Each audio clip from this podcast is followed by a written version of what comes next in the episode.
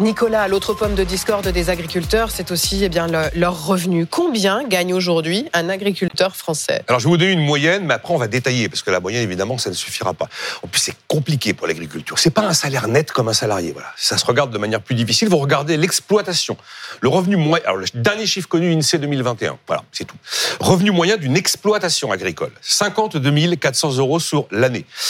C'est l'ensemble du foyer qu'on regarde. Et sur ce montant, vous avez un tiers seulement de ce montant qui vient de l'activité agricole. Les deux tiers restants, généralement, c'est l'activité professionnelle du conjoint, qui, c'est vrai, souvent, sera salarié agricole. La moyenne, elle n'a pas de sens. Les disparités sont colossales en fonction qu'on fait de l'élevage d'un côté ou de la production végétale. Colossales en fonction que l'exploitation est petite ou qu'elle est monumentale. Pourquoi les Danois sont les plus riches d'Europe? Ils ont les plus grosses exploitations d'Europe. On a 50% des exploitations qui sont en dessous de 22 200 euros par an.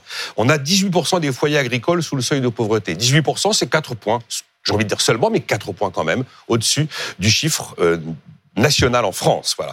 Donc c'est compliqué, si vous voulez, d'avoir le revenu comme si on parlait d'un salarié. Bon, qui gagne le plus, qui gagne le moins? Alors les éleveurs qui ont les plus faibles revenus, ce sont les éleveurs d'ovins, ils sont en dessous de 700 euros par mois. Ensuite, les éleveurs de bovins avoisinent le SMIC.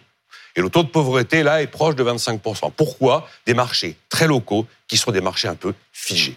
À l'inverse, ceux qui gagnent le plus, ce sont les viticulteurs, les producteurs de légumes, de fleurs, de plantes. On est autour de 2800 euros par mois. Les producteurs de céréales, pourquoi? Ce sont des marchés mondiaux où il y a des bas, c'est vrai, mais où il y a des hauts. Ce sont donc des marchés qui bougent.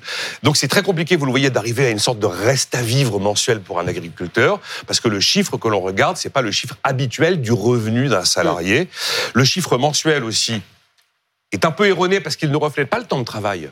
C'est évidemment beaucoup plus que 35 heures par semaine. Si on ramène ça à l'heure, là, on peut sûr. considérer que c'est c'est chaud. Mais aussi, l'affirmation d'Emmanuel Macron, on est à Rungis en 2017, où il nous dit un tiers des agriculteurs français est en dessous de 350 euros par mois. Ce chiffre-là est erroné. Il s'est pourtant installé dans les esprits, et d'ailleurs, sa conseillère agricole, à l'époque, avait reconnu qu'elle se demandait bien d'où il venait. Et est-ce que nos agriculteurs d'aujourd'hui sont plus pauvres qu'avant? Comment évoluent euh, les revenus Sur agricoles? 30 ans, c'est une forte baisse de moins 40%, dit le ministère euh, de l'Agriculture. Je regarde le temps de fin. Jean- Ah non.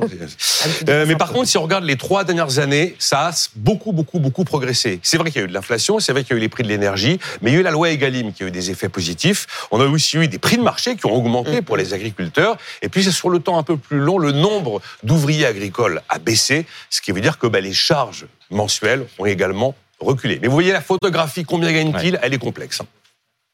Merci Nicolas.